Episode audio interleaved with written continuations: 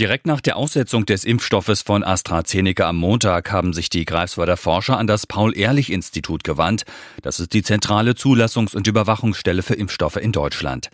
Den Ärzten in Greifswald wurden daraufhin Blutproben von sechs Patienten zur Verfügung gestellt, bei denen nach einer Impfung mit AstraZeneca Hirnthrombosen festgestellt worden waren. Durch die Blutuntersuchung haben die Forscher nachweisen können, dass der Impfstoff AstraZeneca im Körper einen Abwehrmechanismus auslöst. Das heißt, dass die Blutplättchen, also die Thrombozyten, aktiviert werden, also im Körper gerinnen und das verstärkt im Gehirn.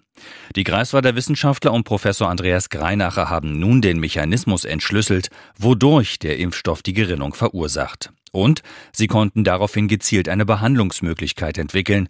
Den betroffenen Patienten wird ein Wirkstoff verabreicht, der gegen diese Thrombose hilft. Die Ärzte betonen aber ausdrücklich, dass mit diesem entwickelten Wirkstoff nur eine Behandlung bei einer Thrombose möglich ist. Das Mittel kann also nicht vorab vorsorglich verabreicht werden. Es ist übrigens nicht der erste Forschungsdurchbruch der Greifswalder. Schon im Jahr 2011 hatten sie eine Behandlungsmöglichkeit entdeckt, die vor allem in Norddeutschland aufgetretene EHEC-Epidemie zu stoppen. Die Ärzte kamen damals auf die Idee, das Blut der Patienten zu waschen und sie damit zu heilen.